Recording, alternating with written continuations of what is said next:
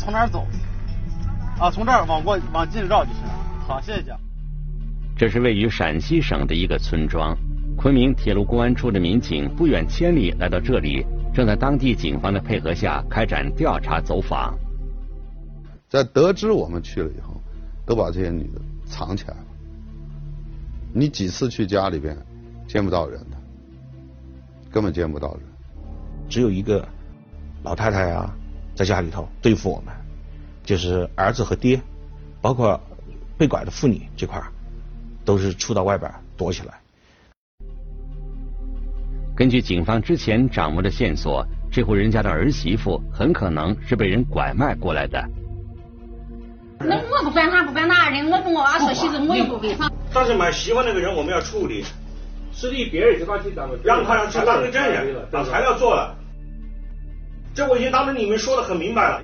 基本上态度都是非常恶劣的，主要是怕我们给他。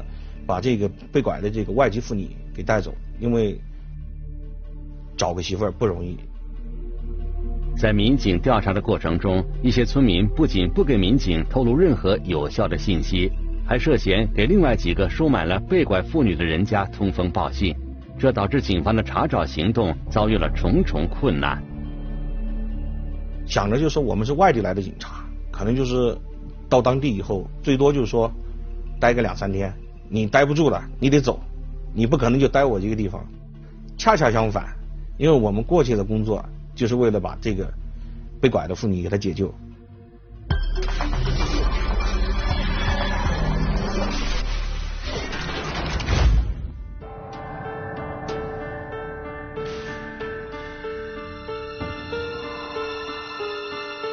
聚焦一线，直击现场。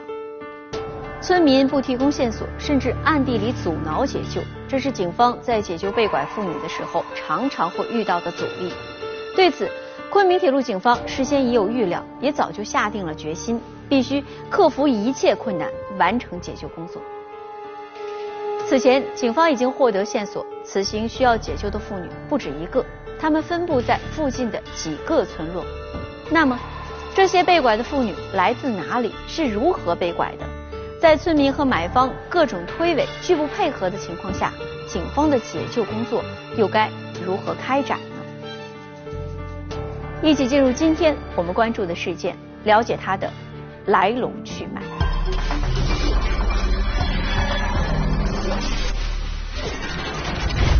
中年女子频繁出行，迷之操作令人生疑。而且他每一次带的同行人都不一样，返回的时候呢，又带着女的同行人。年轻女孩被骗，糊涂嫁作人妻，四顾茫然，举目无亲，陷入困境的他们，能否被成功解救？蹊跷的姻缘，一线正在播出。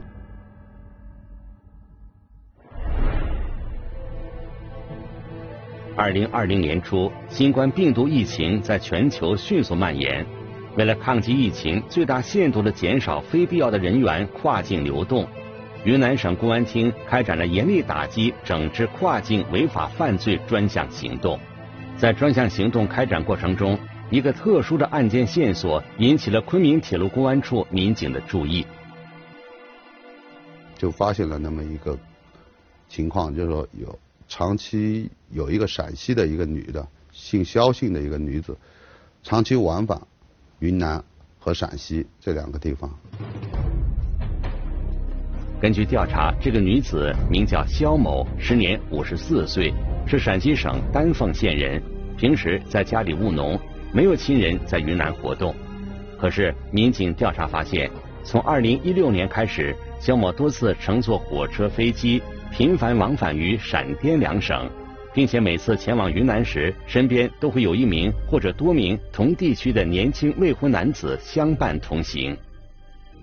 多次往返呢，他们到的地点都是同一个地点，都是到了我们边境地区。而且他每一次带的同行人都不一样，返回的时候呢，又带着女的同行人。肖某每次前往云南的目的地都是类似孟连、澜沧这样的边境地区，停留的时间都只有短短几天。而返回陕西时，肖某都会刻意选择和之前的同行人员分开乘车返回。综合种种线索，昆明铁路警方认为，肖某的身上很可能藏着一些不可告人的秘密。就发现了，每一次跟着同行人员回去以后都结婚了，并且呢，他们所找的妻子都是外籍人员，都是外籍人员。在仔细摸排以后，发现这些都是外籍人，并且这些外籍人员都是没有合法进入中国的。他这些特征呢，就和那个拐卖外籍妇女的这些犯罪，我们之前研判的情况很吻合。警方怀疑。肖某涉嫌拐卖妇女，并且在他的背后应该存在着一个庞大的犯罪团伙，团伙成员分工明确，诸如诱骗、拐带、运输等各个环节应该都有相应的人员在负责。为了印证这一推论，民警对肖某的银行流水以及微信转账记录进行了详细的排查，发现他有多次大额转账记录。而这些钱款都转给了两名生活在云南边境地区的男子戴某和匡某。他多次联系的这两个人员呢，是属于这个涉嫌拐卖的前科人员，两个都曾经因为这个事儿被判过刑。肖姓的这个女子，她确实就存在这个涉嫌拐卖外籍妇女的这个违法犯罪活动。为了获得更多的证据和案件侦办线索。昆明铁路警方决定兵分三路，一组民警继续从肖某的社会交往情况入手，深挖案件线索；另一组民警对戴某和匡某的行动轨迹展开调查；第三组民警赶往陕西，尽快查找那些被拐女孩的最终去向，并争取从他们的口中寻找到相关线索。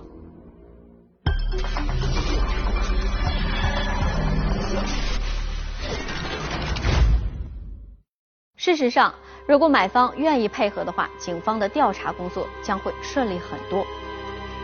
警方分析，买方不愿意配合的一个主要原因，很有可能是怕承担刑事责任。对此，我们需要交代一个相应的法律背景。在刑法修正案九实施以前，相关的法律规定是，按照被买妇女的意愿，不阻碍其返回原居住地的，可以免于刑事处罚。但是，刑法修正案九将这一条款更改为可以从轻或者是减轻处罚，这也就意味着，只要存在收买被拐妇女的行为，就要承担刑事责任，不存在免除刑事责任这么一回事儿。所以，昆明铁路警方认为，买方不愿意配合，可能是心存侥幸，试图逃避刑事责任。那么，面对这样的情况，警方要如何打开突破口呢？我们来听听本案涉及的相关各方声音，解开疑问，还原真相。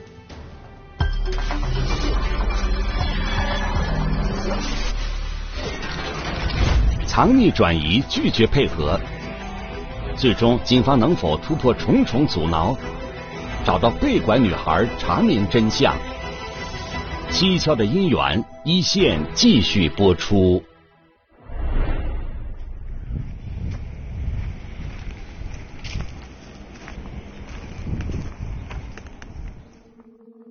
对这些女的查证的过程当中，包括解救的这整个过程当中，阻挠阻挠很大的，不配合，让他到这个当地派出所配合我们，也不配合，反正是要找我可以，只能到我家里来，而且有什么问题我可以告诉你，你要见我儿媳妇那是不行。现在国家对这一块的宣传的力度也大。新闻媒体啊，各方面都在普及，都在宣传，他们都知道这个行为那肯定是不对的，因为他们带过去以后，户口也落不了，什么都落不了，反正他们都知道，他们都知道这些女的身份，而且都是通过非法渠道进入中国的，他们都知道，一旦被公安查到了，那他就担心是人财两空，担心我们把人带走，在他们当中想法和印象当中，就是说我花了钱了。他们认为，他们花这个钱只是个彩礼。在当地警方的配合下，经过一番寻找，昆明铁路警方终于找到了一户涉嫌收买了被拐妇女的人家。这不是个中国人，我就不知道他懂不懂？他中国人，他就不是中国人。那我不管他不管哪人，我跟我娃说，其实我也不违法。这个老太太的老公和呃儿子是跟着这个肖某某到的这个云南买的这个儿媳妇，他就是非常反感我们来找的这个儿子，呃，解救他的儿媳妇，呃，我买个什么媳妇儿，呃，算他认为是买媳妇儿，但是我找买个媳妇儿是犯法的还是怎么着？他一直在跟我们强调强强调这个问题。老太太一直跟民警强调，自己家支付的钱不是什么买媳妇的钱，就是结婚的彩礼钱，甚至这个数额还没有当地一些人家结婚时的彩礼钱高，不可能是犯法的。我们接触的这些嫌疑人当中，基本上都是呃小学文化，大部分还是属于那种没有文化的，就是他对这个法律意识非常的淡薄，他就认为我这个买的这个外国妇女，我买回来我又不打她，也不骂她，我也不弄啥，我只是买回来做媳妇儿的。但是买媳妇那个人我们要处理，是立别人就把去咱们让他让去当个证人，把材料做了。这我已经当着你们说的很明白了，开始在阻拦我们了。要么你们就出去，要么就是我又没有犯什么法，你们来找我干什么？非常的反感我们，不愿意配合我们。老太太告诉民警，家里的人都出远门了，现在只有她一个人在家。虽然老太太用各种借口拒绝民警的调查，但民警并没有放弃，仍然坚持对她进行着劝诫。你这话就说的不不正确了。你在中华人民共和国土地上，不是你是没，你中华人民共和国呃法律。我们给他做工作，说，首先，这个您买媳妇儿就属于违法行为，犯法的，这是一个。第二一个，他是非法进入中国国境的这个呃外国人，都给他做了很多很多类似这样的工作。经过几次上门劝说，并宣讲相关法律法规，民警终于见到了那个被拐卖的女子，并将她带回了当地派出所进行询问。能不能听得懂我说话？嗯能听懂啊？嗯你看啊，我现在出示我的我我的证件，这是我的警官证，然后我们是昆明铁路公安处刑警支队的侦查员。如果你有需要，你听不懂啊，你可以示意我们。民警调查后得知，这名女子名叫小娜，从小就在境外的家里以务农为生。一次偶然的机会，他从一个朋友那里得到了一个可以挣钱的消息。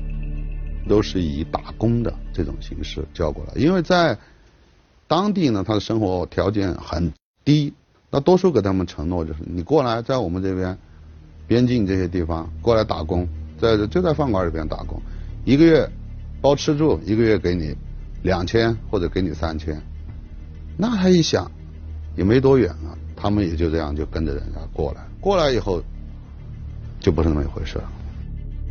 小娜说，她怀揣着打工挣钱的梦想，被人带着偷偷越境进入了中国。他们一过来，他们一看，首先一看这个环境，就跟他们那边大相径庭，区别太大了，觉得这边太不错了。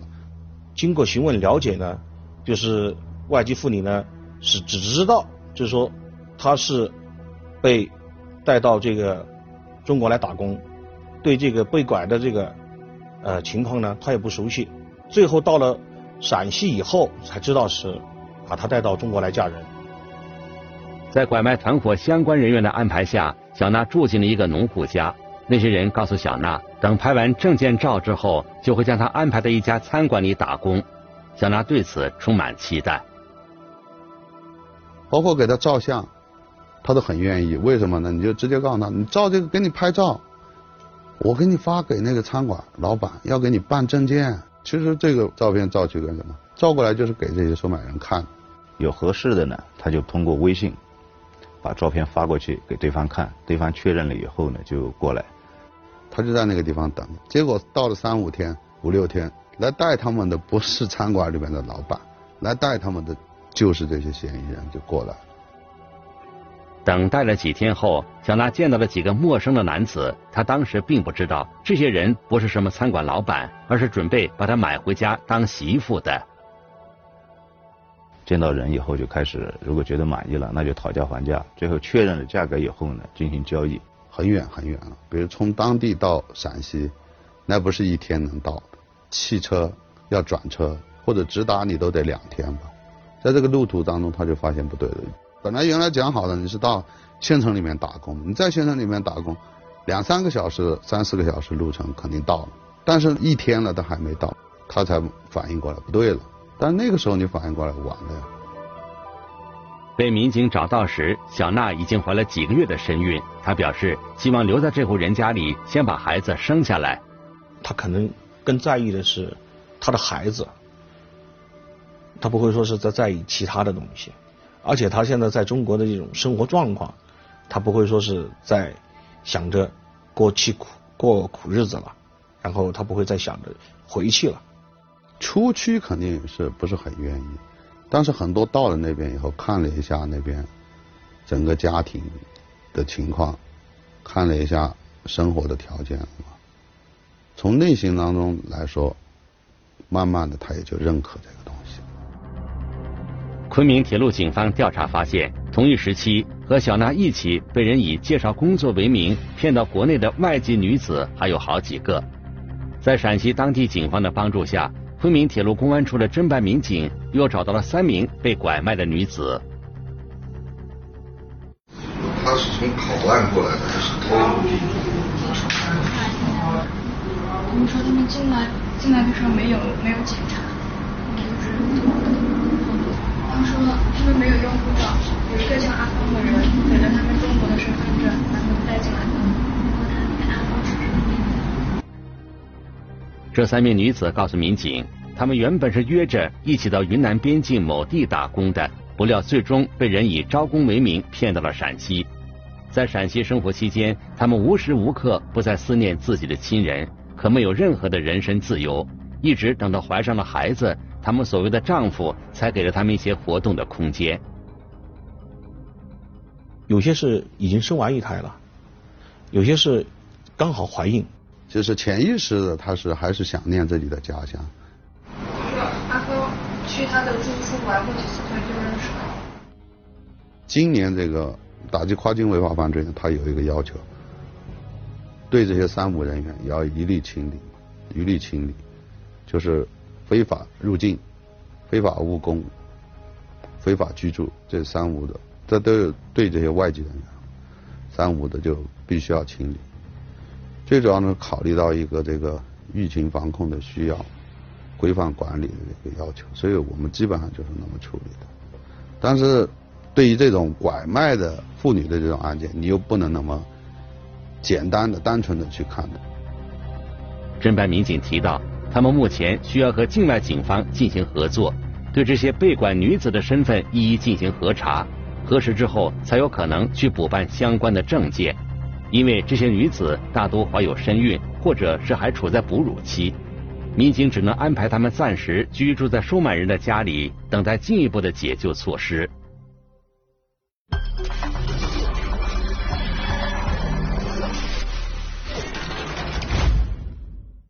截至二零二零年六月二十四日，昆明铁路警方派往陕西的工作组一共解救了十名被拐妇女，并抓获了十名收买人。警方也基本摸清了嫌疑人的作案方式和特点。种种线索显示，除了警方已经掌握的肖某、戴某和匡某之外，还有更多的人参与作案。那么，他们是谁？在案件当中又扮演着怎样的角色呢？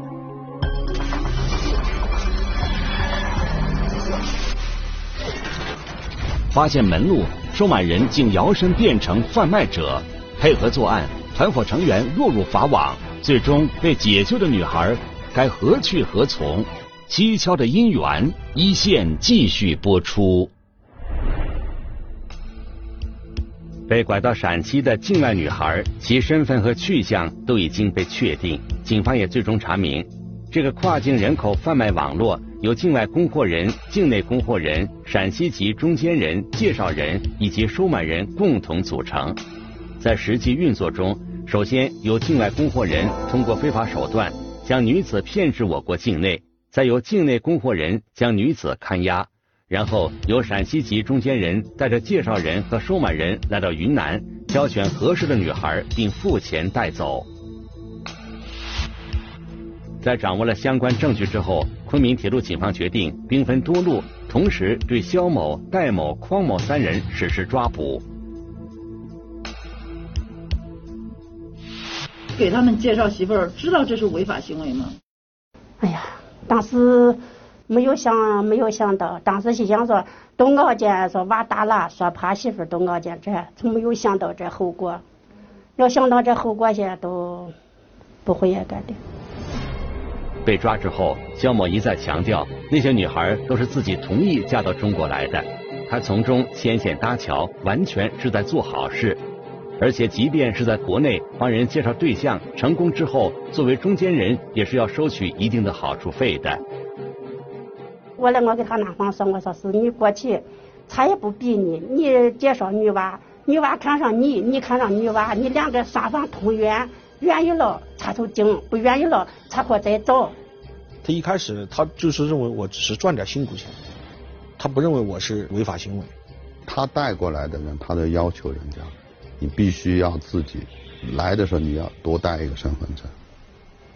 你自己去找，找谁的我不管，必须带个女的身份证，跟这个你看好的这个女，你要买的这个女的年龄相仿嘛，带着那么一个身份证过来。通过这几块一看，他这个目的性是很明确，他是很明知这个事情的呀。虽然肖某一直不认同自己是在拐卖妇女。但他在收取费用的时候，却是按照女孩的容貌和年龄来确定价格的高低。按他们来说，就是一个是年轻的或者长得好一点的，价钱就高一点；贵的到十二万八，便宜的七万八。那你能呃拿多少好处呢？我哎呀，这就不一定，几千的也有。呃，是两万的也有，就是不一定保持多少。肖某把这些女子卖给陕西本地的买家之后，得到的钱款除去日常开销，剩余的部分他再和上线戴某和匡某分成。其实他们两个类似都属于供货商，这个手上有了，那就从这个手上找；这个手上没有了，他就从。姓匡的这个手上找，就他们姓匡的和姓戴的之间呢，他们之间其实不存在这种两人在分钱的这种情况。据肖某供述，在他的家乡有很多因为各种客观条件娶不上媳妇的大龄男青年，他们都愿意花钱娶媳妇，就连他自己的儿媳妇也是花钱买回来的。当时你怎么没想着在本地给儿子找个媳妇儿？找不下，本地没有姑娘，姑娘都少。肖某说，他家里经济状况一般，当时费尽全家的财力，也无法满足为儿子讨媳妇的相关条件。我们到了以后，也跟当地的这个了解了一下这个民风民俗。哦，他讨个本地媳妇儿，你最少得有一套房，这房还不能在村子里头，也不能在镇子里头，得在县城里头。你最少还得有一台十万左右的车子。第三一个条件就是我们所说的这个，就是说聘礼啊、彩礼这块的才是主要的。看人家都报讯子那啥那个，我着急，我想说早点给娃说下的，就这还二十八了，嗯，将近三十岁了，都老的也熬见，一天天熬见的，黑来熬见睡不着，农村条件不好。我们了解了一下，差不多也将近四十万左右，三十五万到四十万左右，才能就说讨一个当地的媳妇儿。眼看着儿子老大不小了，还娶不到媳妇，肖某着急上火。一次偶然的机会，他得知可以通过花费并不多的钱来解决这个问题，他一下子就动了心。那你当时给儿子娶这个媳妇儿花了多少钱？嗯，十一万左右。那他算下来的话，他买个媳妇儿可能更划算。经人介绍，肖某从戴某那里给自己的儿子买来了一个媳妇。我想的是，这样介绍给他不会违法呢，想着他别认为没有老婆了，这老婆的这样。你觉得自己是做好事呢，是吗？是吗？我也不知道嘛，这样。但这女的都不是咱们中国人，是吗？不是，不是。那你们怎么交流呢？交流回来，要不是要不俺女娃都能，回来没有几个月都学会了，基本上话都好懂。一年后，儿媳妇生了孩子，肖某乐得合不上嘴。周围的村民得知这个消息后，纷纷来打探消息，特别是那些找不着媳妇的大龄男子。我那亲戚朋友啥，他都到我家里来一看，所以带着媳妇还不错呢。特别三十多岁娃多太太说话说，从来都是他亲戚朋友啥，他介绍到我家里去跟我联系。旁边周围的人就觉得说啊，肖某某他有这个门路，能买到这个媳妇，大家都找他去买。看到越来越多的人向他咨询，肖某逐渐意识到这是一个不错的赚钱门路。我买个儿媳妇还得花十多万，那我也可以赚这个钱呢。那我就买儿子媳妇的钱就给他赚回来，他是这样打算的。他就觉得，哎，这个利润，他做一单，他自己的收入大概在两万块钱左右，就抛开这边路费了这些什么不说，他自己的纯纯收入一单可能有两两万块钱，那他肯定就觉得这个很实惠啊。他打一年工不如他卖两个。啥情况我都给说，我说那俺那女娃皮肤黑，家穷，没有上过学，说话不好懂。你看就是啥情况都跟你说了，回来上不上户口？他说那不成问题，我都愿意。我说说成你给我多少钱？嗯，抱回来到屋的，他都愿意，都是他父子两个都过去的。二零一七年，肖某再次和戴某取得了联系，两个人一拍即合。开始了从境外诱拐女孩到云南，再贩卖到陕西的罪恶勾当。成功两个三个以后嘛，就不用你出去找了。有人这个消息传出去嘛，自然而然就有人来找他。后边就逐步发展，别人来找他，他自己说的嘛，他要主动的联系嘛，比这个卖的还多。他到后期他说他自己还是有点担心。肖某告诉民警。找到他想要花钱娶媳妇的大龄男青年非常多，而戴某能够提供的女子数量有限，不得已，戴某又给肖某介绍了同伙匡某。还有他把他女婿也发展为嫌疑人，同伙，他女婿就跟着一起，而且他女婿就负责这个工作，负责押送或者盯好这些被拐的妇女，整个过程当中负责这些被拐的妇女。不要让他跑了。截至肖某被警方抓获，该团伙先后将十二名外籍女子拐卖到了陕西。除了已经找到的十个之外，警方还在继续查找另外两人的下落。二零二零年八月，警方决定对云南籍上线人员实施抓捕，同时对陕西的下线人员全面收网。二零二零年九月，专案组通过国际警务合作机制。向境外警方通报了相关情况，对身在境外的一些嫌疑人也实施了抓捕。与此同时，民警再次赶赴陕西，解救最后两名被拐的妇女。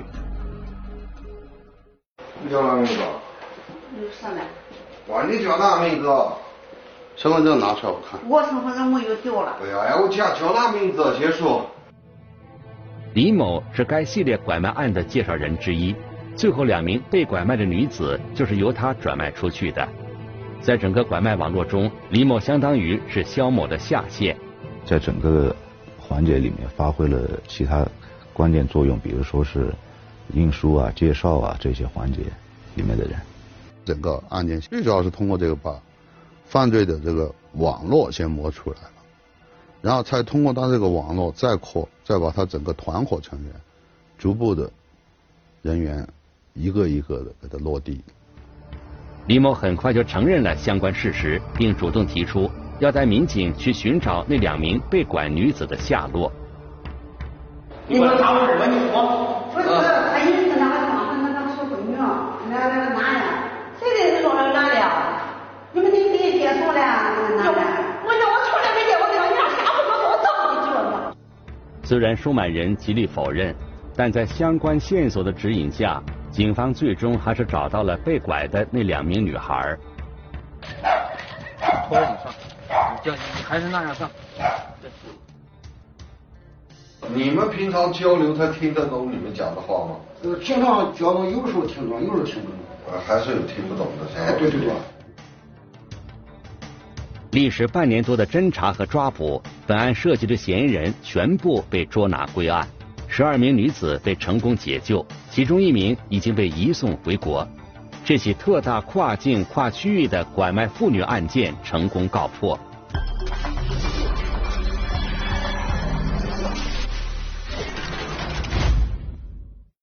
因犯拐卖妇女罪，最终本案的主犯肖某、戴某和匡某均被判处十年以上的有期徒刑，同时被判处罚金。从被抓捕开始，肖某等人就一直强调，他们是在帮助那些拿不出太多彩礼钱的小伙子成亲，是在做好事，而且他们自始至终对这些女孩都很好，没有强迫，也没有虐待她们，甚至很多女孩虽然事后知道自己被骗了。但对现在的生活很满足，不想回去。那么，被告人的这些辩解为什么不成立？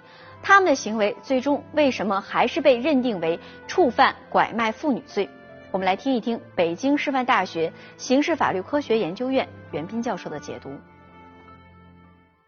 拐卖妇女儿童这个犯罪，在刑法上是指以出卖为目的。有拐骗、绑架、收买、贩卖、接送、中转这六种行为之一的，都可以构成拐卖妇女儿童。本案里面，行为人虽然没有采取暴力、胁迫等一些强制手段，但是他是以找工作为诱饵，那么这个实际上是一种拐骗行为。那么以出卖为目的拐骗妇女的。那么也可以构成我们刑法上的拐卖妇女罪，即便这个妇女事后是知情的或者是同意的，也不影响对犯罪嫌疑人行为的定性，因为拐卖类的犯罪严重的侵害到了被拐卖者的人身权利，特别是有一些被拐卖者被卖到了一些比较偏僻、语言不通，甚至非常贫困啊，有暴力史的一些家庭。被拐卖者在那种情况下，他处于完全的孤立无援、救助无门的一种情况，所以对于拐卖人口这一类犯罪，无论是我们国家还是国际上的其他国家，都是以严厉打击的。在拐卖妇女的案件中，常常会有作案者为自己的行为辩解，说自己是在帮别人做媒。那么，对于这样的说法，我们再来听听袁教授是如何解读的。要区分到底是一般的做媒组织还是拐卖所得，实际上可以从两个方面来看。一个就是他所得的这个财物，他针对的倒是出卖行为，还是针对的是这种介绍性的行为？因为做媒必须是在双方之间牵线搭桥进行沟通，双方对这个事情的认识并没有产生偏差，而拐卖那往往是在一方受到蒙蔽的情况下。那么采取的，第二个就是从他的价钱或者是所得金额的大小上来讲，也可以做一定的区分。一般来讲，做媒所得作为一个中介性的这种服务，它的收费不会太高，它的所得不会太大。而拐卖的话呢，它的金额可能就会比较大，至少它会超出一般人所认为的这种单纯的做媒或者是介绍，那么这种。这个情况的这个财务金额，买方需求是拐卖犯罪发生的根源。我们再次强调，根据法律规定，拐卖妇女儿童案件中的买方是要承担刑事责任的。